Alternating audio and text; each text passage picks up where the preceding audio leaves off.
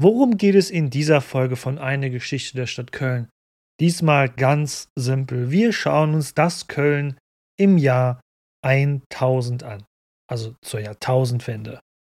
Und damit herzlich willkommen zurück zu Eine Geschichte der Stadt Köln, ein Podcast über die Geschichte der Stadt Köln, die über 2000 Jahre alt ist doch bis sie zu dem wurde, was sie heute ist, hat diese alte Schirmreihe eine bunte und reiche Vergangenheit hinter sich. Sie kann daher auch etwas provokant formuliert als Mikrokosmos der europäischen Geschichte gelten. Und deshalb könnte hier in diesem Podcast der Stadt beim Wachsen zuhören, von den Römern bis in unsere heutige Zeit. Für diese Folge wollen wir uns wieder auf einen kleinen Spaziergang durch die Stadt begeben und genauso wie in römischer Zeit würde ich auch hier gerne wieder im Norden der Stadtmauer, also der noch römischen Stadtmauer beginnen. Also zieht eure Wanderschuhe an und wir sehen uns direkt nach dem Intro.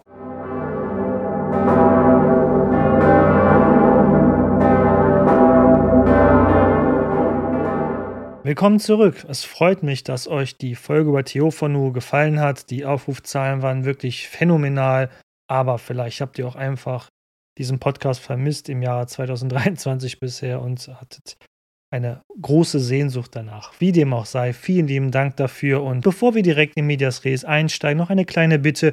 Falls dir dieser Podcast gefällt, bewerte ihn doch in der Podcast-App deines Vertrauens. Das geht ganz schnell, einfach und ist auch kostenlos und hilft mir ungemein weiter. Vielen Dank dafür. Doch wo waren wir jetzt stehen geblieben? Ja, ja, unser Spaziergang natürlich. Also, unser Spaziergang kann gerne wieder klassisch wie einst in römischer Zeit im Norden vor der Stadtmauer beginnen. Doch anders als in römischer Zeit sind wir hier nicht mehr im unbewohnten Umland.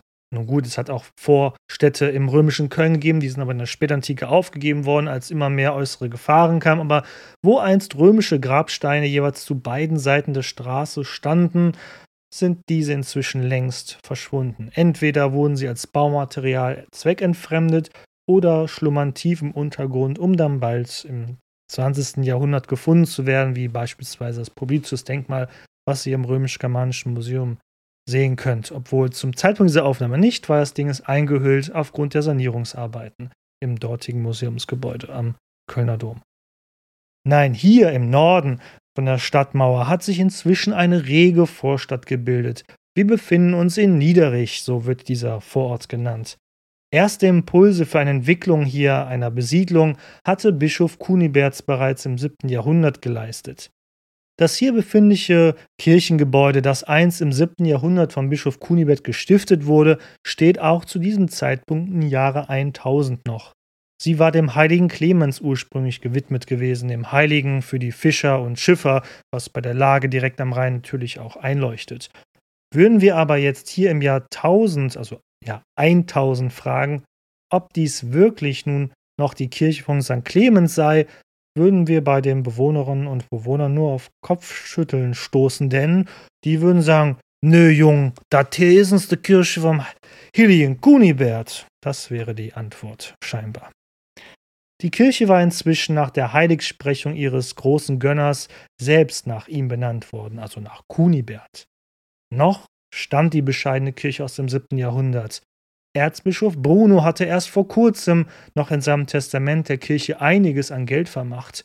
Und davon würde man dann in ein paar Jahrzehnten die Kirche neu bauen. Aber nicht den Bau von St. Kunibert, den wir heute am Rheinufer sehen. Das ist nochmal ein weiterer Neubau, der später erfolgen sollte. Neben der Kirche befinden sich die Stiftsgebäude des gleichnamigen Kunibertsstiftes. Hatte es einst als Basis für die Missionierung der heidnischen Sachsen gedient, hatte es nun diesen Zweck nicht mehr, denn immerhin waren die Sachsen inzwischen christianisiert und, welch Zufall, eine sächsische Dynastie beherrschte ja das gesamte Reich im Jahr 1000 mit den Ottonen an der Spitze. Das Kunibertstift ist damals eine reiche geistliche Institution, das zahlreiche Besitzungen auch weit weg von Köln besaß. Zum Beispiel gehörten ihr Land, Äcker und Wirtschaftsbetriebe an der Mosel. 30 Kanoniker lebten hier. Dazu kamen zahlreiche Diener, Angestellte, Handwerker und so weiter, die in den umliegenden Wirtschaftsgebäuden arbeiteten. Im direkten Umfeld hier im Niederrich, dem nördlichen Vorort Kölns, betrieben die Kanoniker ein Hospital zur Behandlung der Kranken. Aber was machten all diese Mönche und Geistlichen sonst noch so in ihren Klöstern bzw. Stiften in und um Köln herum. Sie arbeiteten. Da sie oft die einzigen waren, die lesen und schreiben konnten, saßen sie viele Stunden am Tag, neben den zahlreichen Gebeten, die sie zu leisten hatten, und Gottesdiensten an Schreibpulten in ihren Schreibstuben, um Texte und offizielle Dokumente anzufertigen, Bibeln zu kopieren, Buchmalereien anzufertigen und auch generell Korrespondenzen zu verfassen oder Liegenschaftsberichte für ihre nichtgeistliche Kundschaft, die eben nicht des Lesens und Schreibens mächtig war. Die Dokumentsprache war hierbei meist Latein. Das verstand außer den Mönchen natürlich kein anderer normaler Mensch, so behielten sie das Monopol über diesen Wirtschafts- und Wissenszweig und hatten damit natürlich auch eine Machtposition der Gesellschaft der Stadt, aber auch im gesamten mittelalterlichen Europa, das also die, die unverzichtbar war, diese Machtposition. Es wäre wohl jetzt ein sinnloses Unterfangen, jede einzelne Stiftskirche hier abzuklappern auf unserer kleinen Tour hier, denn schon damals besaß Köln wirklich zahlreiche Stiftskirchen.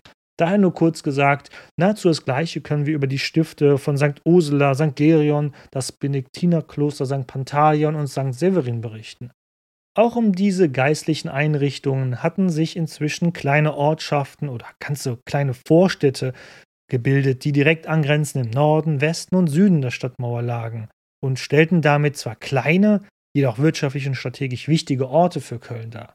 Im Osten gab es natürlich keine, weil da lag ja der Rhein. Ne?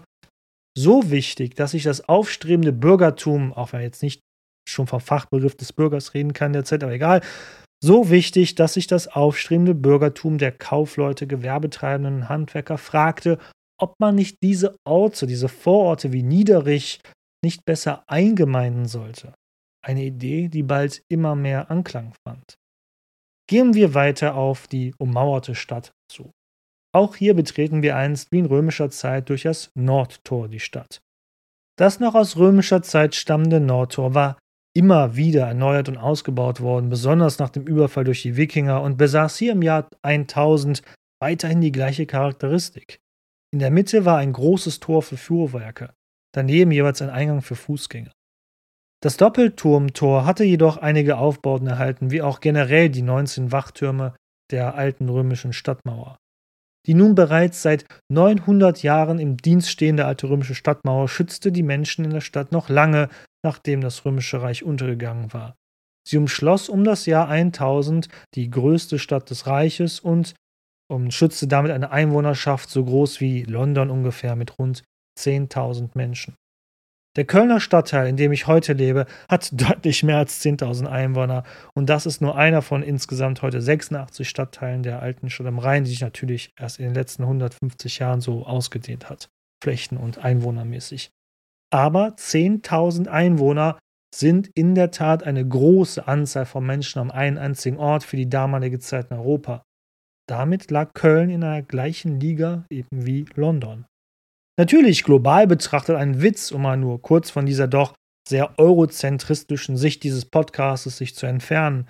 Die weitaus größte Stadt Europas zu dieser Zeit war Konstantinopel mit über 400.000 Einwohnern. Damit war die Heimat von Theophanu nach heutigem Wissensstand die drittgrößte Stadt der Welt. Damals waren noch Kaifeng in China und Angkor in Kambodscha mit jeweils einer Million Einwohnern an der Spitze. Dazu kamen viele Städte in diesem Teil der Welt, die über 100.000 Menschen in ihrer Mitte hatten. Doch in Europa lebten zu der Zeit über 90 Prozent der Menschen auf dem Land und in Dörfern mit nur ein paar Dutzend Einwohnern. Der Rest, der dann wirklich in Städten lebte, also das, was man damals Stadt nannte, war dann wirklich ein, eine Ortschaft mit vielleicht ein, zwei, 300 Menschen. Also das ist heutzutage nicht mal mehr ein Dorf in unserer heutigen Welt. So viel dazu, aber jetzt lasst uns endlich nach Köln reingehen. Schon bevor wir durch das Nordtor schreiten, ragt der alte Dom weit über die acht Meter hohe Stadtmauer hinaus. Wie auch der heutige Dom wäre auch diese Kathedrale aus dem 9. Jahrhundert noch aus heutiger Sicht atemberaubend. Die Salier, die einst als Dynastie den Ottonen folgen sollte an der Spitze des Reiches, nehmen den alten Dom beispielsweise als Inspiration für ihre Kaiserdome in Speyer und Worms später. Unter Bruno und seinen Nachfolgern war der Bau immer weiter ausgebaut worden. Hier im Jahr 1000 steht auf einer West-Ost-Achse, vollkommen den nordöstlichen Teil der Stadtfläche dominierend, ein 100 Meter langer, inzwischen fünfschiffiger Kathedralenbau mit doppelchöriger Anlage, zwei Ringstollenkrypten und einem doppelten Querhaus. Das klingt für euch alles wie böhmische Dörfer? Ja, dann schaut in den Blogbeitrag dieser Folge hinein. Da habe ich Bilder vom alten Dom gepostet, wie er damals aussah, unter Geschichte.köln, natürlich das Ö bei Köln mit OE geschrieben. Als wir durch das Nordtor hindurchgehen, grenzt der Eingang zum großzügigen westlichen Atriums des alten Domes direkt an diese Straße. Östlich des Doms, wo einst das Gebäude des Baptisteriums stand, befand sich inzwischen ein Friedhof für die dort lebenden Stiftsherren. Dieser Friedhof existiert übrigens bis heute noch, völlig unscheinbar direkt im Schatten des gewaltigen Chores des heutigen Kölner Doms angrenzend. Östlich vom Dom würde bald eine weitere Kirche erbaut werden. Sankt Maria ad Gradus, die heutzutage nicht mehr existiert, aber auch eine große Wichtigkeit für die Geschichte Kölns hatte. Aber zu diesem Kirchengebäude kommen wir natürlich ein anderes Mal, wenn dann die Zeit gekommen ist. Doch nicht nur das Gotteshaus selbst befindet sich hier. Ebenfalls grenzt direkt an dieser Kathedrale das Domstift mit Klosterschule und Pfalz des Erzbischofes bzw. für den Kaiser, wenn er zu Besuch kommt. Diese Palastanlage gehörte damit zu den größten ihrer Art in Europa. Noch für rund 250 Jahre lang sollte an dieser Stelle der alte Dom die Stadt dominieren, Erst im Jahr 1248 würde hier mit dem Bau des heutigen gotischen Kölner Doms begonnen werden, dessen Bau einschließlich einer 300-jährigen Pause über 600 Jahre dauern sollte. Besonders die Kölner Domschule ist in dieser Zeit renommiert im Reich und im ganzen christlichen Europa. Hier werden Geistliche ausgebildet, viele von ihnen werden später selbst hohe geistliche Ämter im Reich und oder am Hofe des Kaisers innehaben.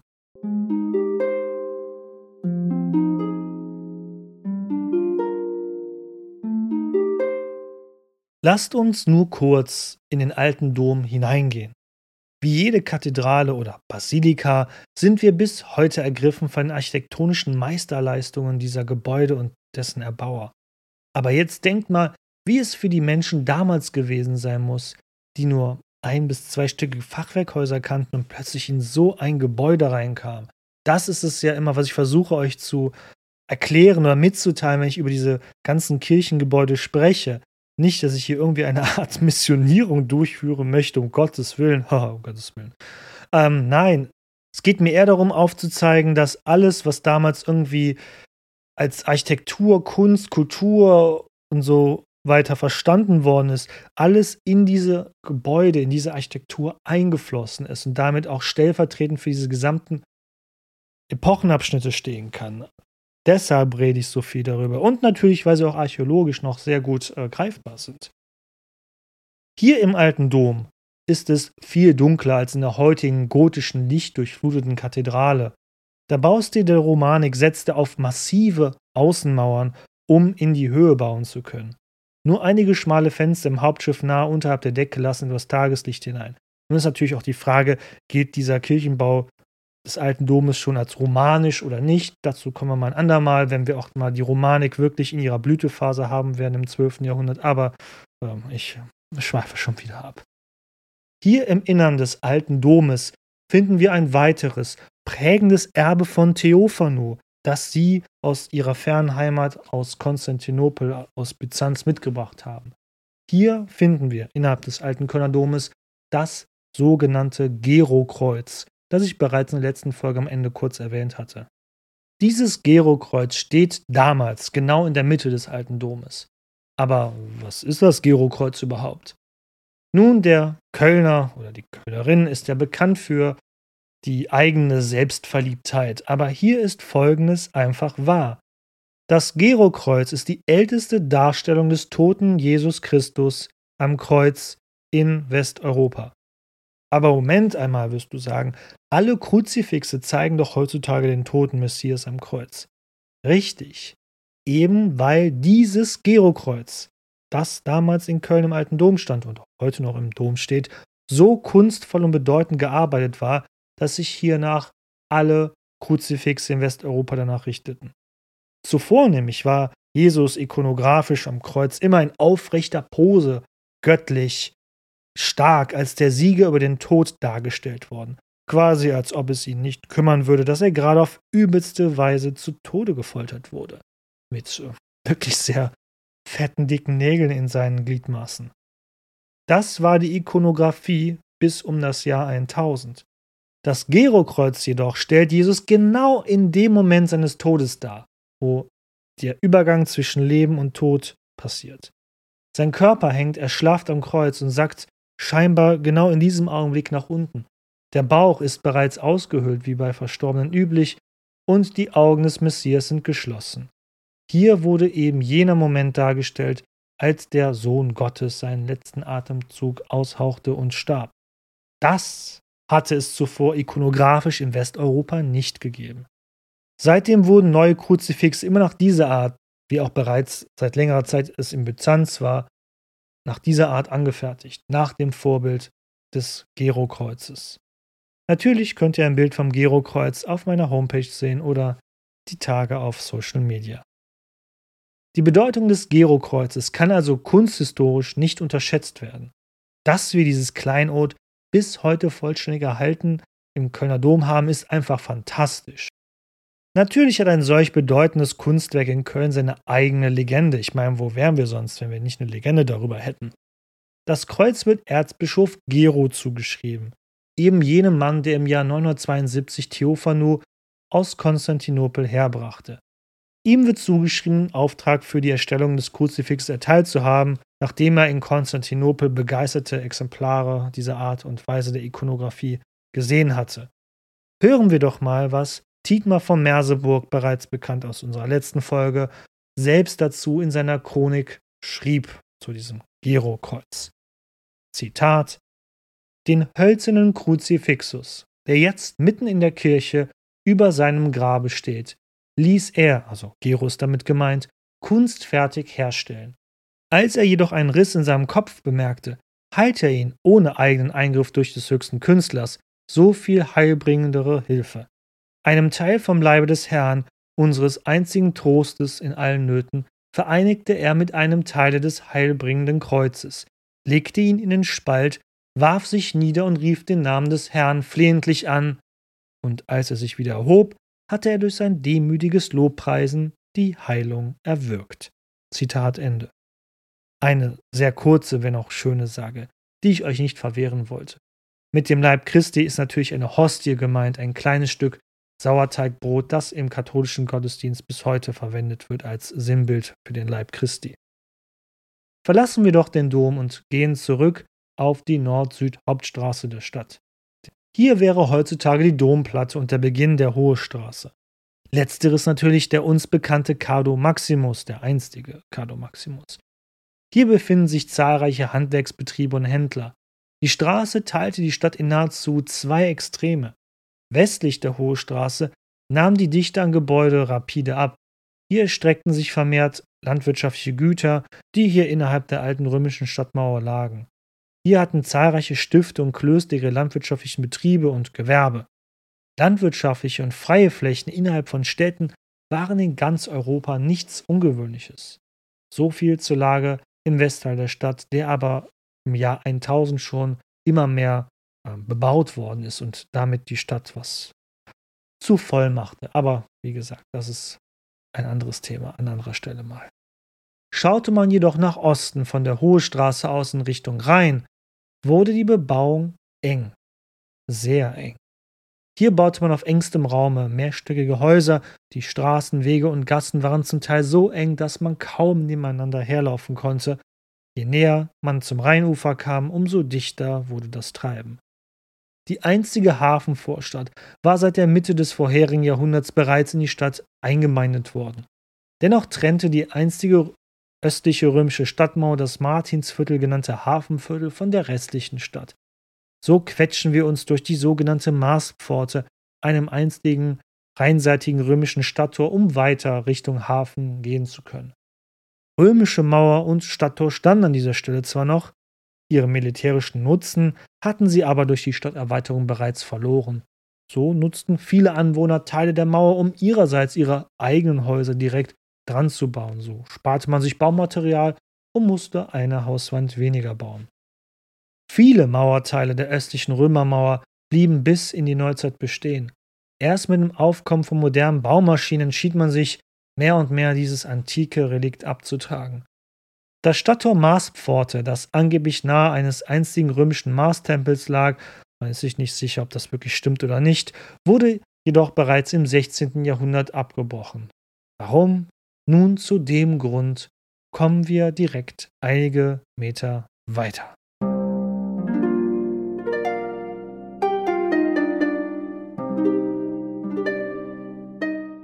Nachdem wir die Marspforte durchschritten haben, öffnet sich plötzlich uns eine große Platzfläche. Völlig frei von Bebauung. Wie kann das sein, wo doch der Rest des Viertels so dicht bebaut war?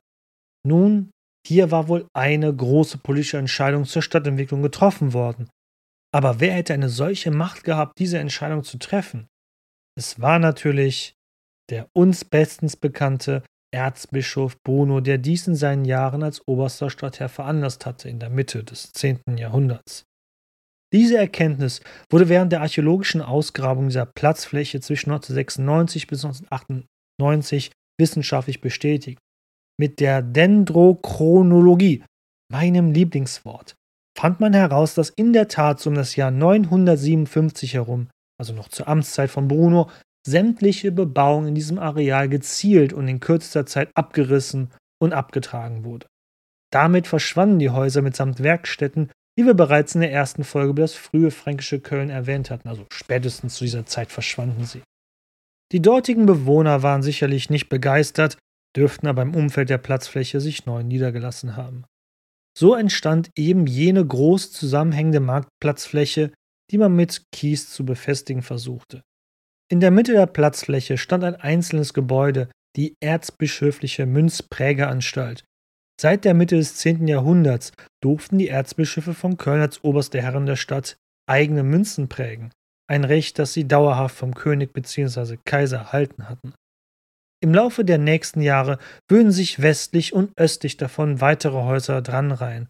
So wurde die ehemals zusammenhängende Platzfläche geteilt den heutigen Heumarkt im Süden und dem Altermarkt im Norden. Ja, das war mal wirklich eine zusammenhängende Platzfläche. Mit dieser großen Fläche zum Warenverkehr konnten von nun an die Märkte ungehindert und vor allem frei von räumlicher Enge stattfinden. Ein enorm wirtschaftlicher Boost, den die Stadt dadurch erhielt. Die rechtliche Grundlage zum freien Entscheiden über das Abhalten von Märkten hatten die Kölner Erzbischöfe bereits schon in der Mitte des 10. Jahrhunderts vom Kaiser auf Dauer verliehen bekommen. Es war eine generelle Entwicklung, denn viele andere Orte im Reich brauchten zu dem Zeitpunkt weiterhin jedes Mal die Erlaubnis des Kaisers, um einen Markt abhalten zu können, und im Laufe des Hochmittelalters würde immer mehr das Marktrecht äh, an die lokalen Entscheidungsträger übertragen werden. Aber zu dem Zeitpunkt war dies ein eindeutiger Standortvorteil für Köln. Die Kölner Handwerker und Kaufleute sollten dadurch enorm an Reichtum gelangen in nächster Zeit. Damit würde aber auch die Frage und auch der Drang nach politischer Beteiligung aufkommen, ob man nicht auch mal was hier mitzuentscheiden hätte und nicht nur der Erzbischof allein, was Konfliktpotenzial mit eben jenem absoluten Stadtherrn in Form des Erzbischofes bedeuten könnte. Die Marktstände zu dieser Zeit waren derer, die wir heute noch auf Wochenmärkten sehen, gar nicht mal so unähnlich. Sie wurden als mobile Stände nicht fest im Baugrund verankert. Das hat es später in Köln zwar gegeben, aber wie gesagt erst in späterer Zeit. Ein Entwässerungssystem war ebenfalls noch nicht vorhanden. Bei Regen setzte man darauf, dass das Wasser auf der Platzfläche einfach versickerte. Wohl eine falsche Annahme, denn bereits einige Jahrzehnte später würde man hier auf dem Heumarkt und dem Altermarkt kleine Kanäle oder Rinnen auf der Platzoberfläche zu diesem Zwecke anlegen. Wie gerne würde ich einmal in eine Zeitmaschine steigen und über den Platz laufen. All die Impressionen, Gerüche, Geräusche und ganz allgemein das Getümmel, was uns keine Schriftquelle und auch keine Tonscherbe in der Erde vermitteln kann. Ach, das wäre herrlich. Hier konnte man damals alles kaufen, was die mittelalterliche Welt so hergab. Lebensmittel, Fisch, Fleisch, Gegenstände des alltäglichen Lebens, Handwerkswaren, Schmuck und natürlich teure Luxusgüter und Importgüter aus weit entfernten Regionen. Östlich der Platzfläche ragte die noch bescheidene Kirche von Groß St. Martin in die Höhe. Das ursprünglich von Bruno gegründete Stift hatte sich um die Jahrtausendwende in ein Benediktinerkloster mit Mönchen umgewandelt. Das Kirchengebäude sollte jedoch 1150 vollkommen abbrennen und dann durch die heutige Kirche Groß St. Martin ersetzt werden, die bis heute mit ihrem mächtigen Turm und kleinen Türmchen drumherum, die sind echt knuffig, finde ich, das äh, Altstadtpanorama bis heute dominiert.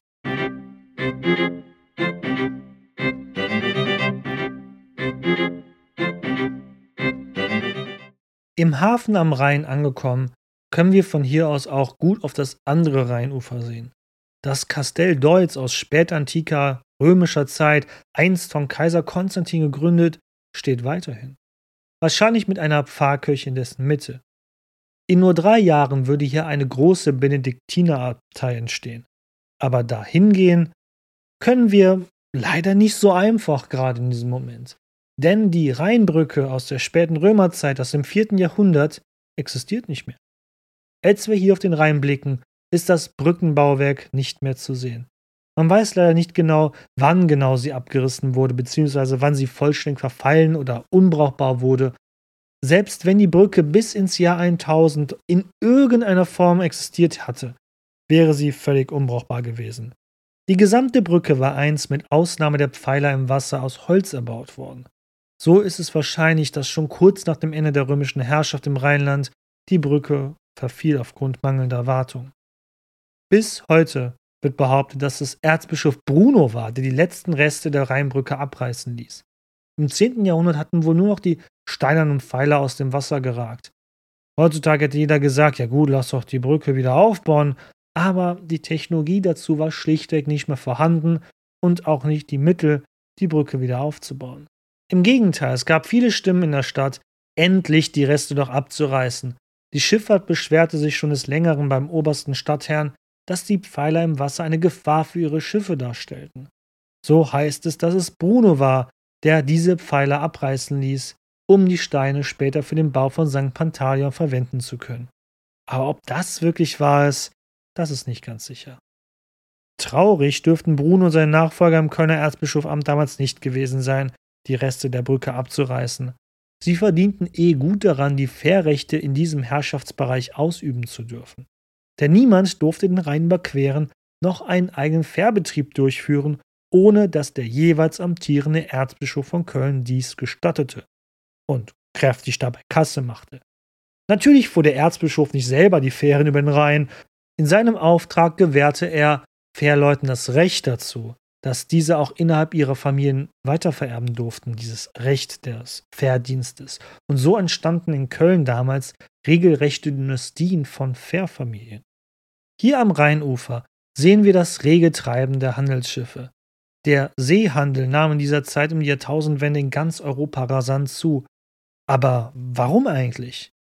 Westeuropa erfährt in diesen Jahren eine länger andauernde Wärmeperiode. Also nicht nur für ein paar Jahre, sondern wirklich für mehrere Jahrzehnte, ja gar Jahrhunderte. Das Klima änderte sich und wurde im Durchschnitt deutlich wärmer. Und wer immer denkt, im Mittelalter hätte es keine technologische Entwicklung gegeben, weil er denkt, das war ja eh nur eine lange, tausend Jahre lange äh, dunkle Zeit, der irrt gewaltig. Neue Methoden der Landwirtschaft wie bessere Pflüge und diverserer Anbau von Feldfrüchten sorgten mit dem wärmeren Klima dazu, dass mehr Nahrung angebaut werden konnte. Somit verhungerten schlichtweg weniger Menschen als zuvor und erreichten ein höheres Alter und starben mitunter nicht schon als Säuglinge oder Kinder. Die dadurch nur in vielen Orten erzielten agrarischen Überschüsse machten den Handel mit anderen Regionen noch attraktiver als zuvor. Aber die Reise vor allem mit Handelswaren über Landwege war mühsam. So blühten die Städte auf, die bereits an Wasserwegen lagen. Städte wie Paris, London, Konstantinopel, Cordoba und natürlich Köln. Was dabei auffällt, all diese genannten Städte waren einst als römische Siedlung gestartet bzw. römisch erbaut oder besiedelt gewesen. Auch nach 500 Jahren nach Untergang des westlichen Teils des Römischen Reiches gab das Erbe der Römer den dort lebenden Menschen einen enormen Vorteil gegenüber anderen Ortschaften und Regionen in Europa. Natürlich war das nicht eine, ein Freifahrtschein, oh, wir haben römische Ursprünge, also sind wir wirtschaftlich erfolgreich. Nein, aber trotzdem ein Muster ist erkennbar. So ankern in Köln zahlreiche Schiffe.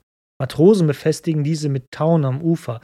Lagerarbeiter löschen die Ladung der Schiffe, Händler inspizieren die bestellte Ware, Seeleute gönnen sich was zu trinken in den zahlreichen umliegenden Tavernen und Gaststätten. Es ist ein reges Treiben hier am Kölner Rheinufer. Köln lag und liegt auch heute äußerst verkehrsgünstig. Es konnte weiterhin auf die noch existierenden Römerstraßen bauen, die die Stadt am Rhein an das Handelsnetz Europas anschlossen. Die waren zwar jetzt nicht mehr im besten Zustand, aber sie waren eben noch da und in Gebrauch. Dann ist aber vor allem der Rhein zu nennen, die Wasserstraße, die quasi mit all ihren Zuflüssen durch halb Europa fließt. Per Schiff auf dem Rhein lassen sich die italienischen Märkte erschließen, aber auch die heutigen Niederlande und dann über die Nordsee direkt ebenfalls England und von der Nordsee aus konnte man dann auch noch in die Ostsee direkt fahren.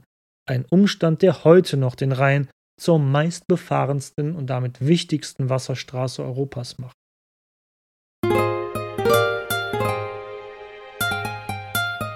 Hallo, kleiner Einschub von mir. Hast du als guten Neujahrsvorsatz vielleicht, dass du mehr in die frische Luft gehen willst? Hm, vielleicht wäre dann eine meiner Stadtführungen was für dich. Die kannst du einfach zu jeder Zeit machen, wann immer du willst, per GPS, per App auf deinem Handy, auf Abruf, jederzeit, wann du willst. Mehr findest du in den Shownotes, in den Linktree. Vielen Dank und jetzt geht's natürlich auch weiter. Lasst uns zurück zur Hohe Straße gehen. Dafür gehen wir natürlich zurück durch die Marspforte. Folgen wir der Hohe Straße nach Süden, kommen wir zur Kreuzung mit der heutigen Schildergasse oder was der Decumanus Maximus darstellte in römischer Zeit. An dieser Kreuzung der beiden Hauptstraßen des ehemaligen römischen Kölns befand sich einst das Forum. Hier im Jahr 1000 existiert es jedoch nicht mehr. Der große, weitläufige Platz ist inzwischen komplett zugebaut. Doch bis ins 8. Jahrhundert war der Ort wohl noch als Forum genutzt worden, trotz zahlreicher Schäden wie beispielsweise durch einige Erdbeben. Bis ins Jahr 1000 wurden aber die letzten Reste davon endgültig abgetragen. Auch im heutigen Stadtbild ist das Forum wirklich absolut nicht mehr erkennbar und wiederzufinden. Wenn ihr aber dennoch mal geografisch genau gefühlt in der Mitte des einstigen antiken Forums stehen wollt, dann stellt euch einfach vor dem Brunnen mit der hohen Granitsäule auf der Schildergasse direkt vor dem Geschäft mit den elektronischen Geräten, die als Logo ein ähm, Obstbild ähm, haben, wenn ihr versteht, was ich meine. Folgen wir doch dieser Straße nach Westen, der heutigen Schildergasse. Für das Jahr 1000 habe ich wirklich nicht so viel gefunden für diese Gegend. Sie war wohl eher wie allgemein der westliche Teil der Stadt eher dünner besiedelt als im Rest der Stadt. Aber hier fand wohl auch immer mehr eine Siedlungsaktivität statt, sodass man bald darauf nachdachte, auch die Stadt zu erweitern. Hier stoßen wir bald westwärts gehend an die natürlich westliche römische Stadtmauer, und hinter dieser befand sich die noch bescheidene Vorgängerkirche von St. Aposteln. Also die St. Aposteln liegt noch außerhalb der Stadt damals. Vermutlich war dieses Areal hier im Westen an der Stadtmauer noch unbebaut. Hier würde im Jahr 1076 erstmal von einem Neumarkt die Rede sein.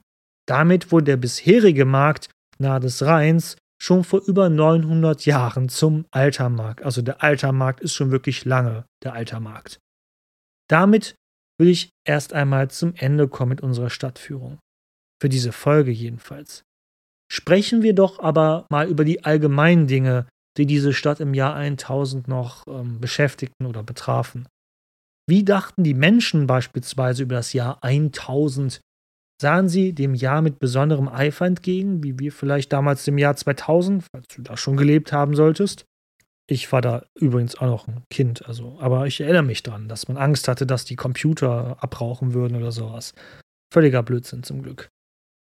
Schauten also die Leute damals um 1000 auch mit Hoffnung oder vielleicht auch mit Befürchtung eines nahenden Weltunterganges äh, dem Jahreswechsel entgegen? Hier muss ich euch leider enttäuschen. Es wird zwar oft in der Literatur behauptet, die Menschen hatten Angst gehabt, dass tausend Jahre nach Jesus das Ende aller Tage kommen würde. Und das mag auch stimmen, dass die Leute davor Angst hatten. Aber ich hatte es euch ja schon oft gesagt.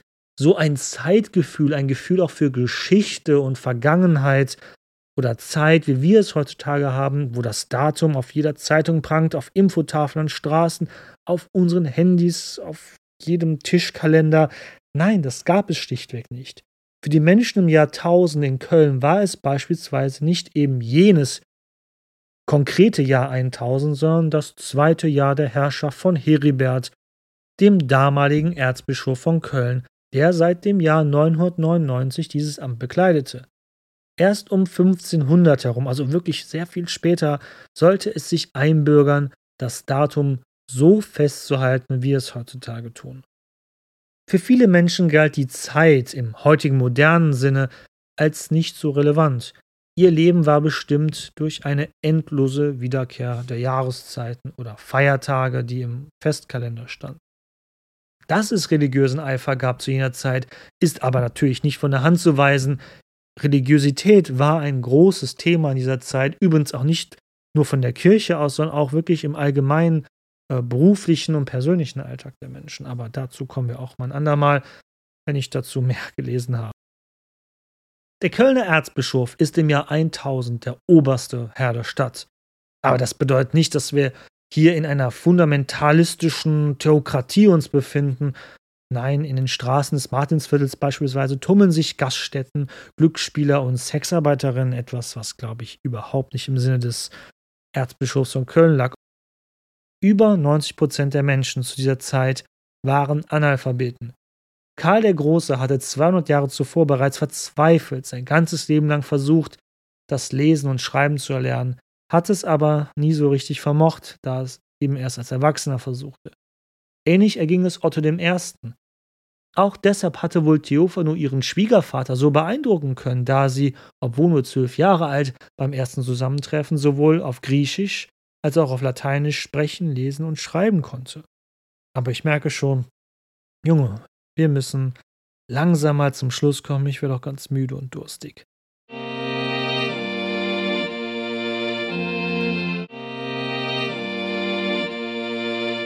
Das Köln um das Jahr 1000 ist eine Stadt im Aufschwung. Die ganzen hier genannten Entwicklungen und Faktoren begünstigten die weitere Entwicklung der größten Stadt des Reiches.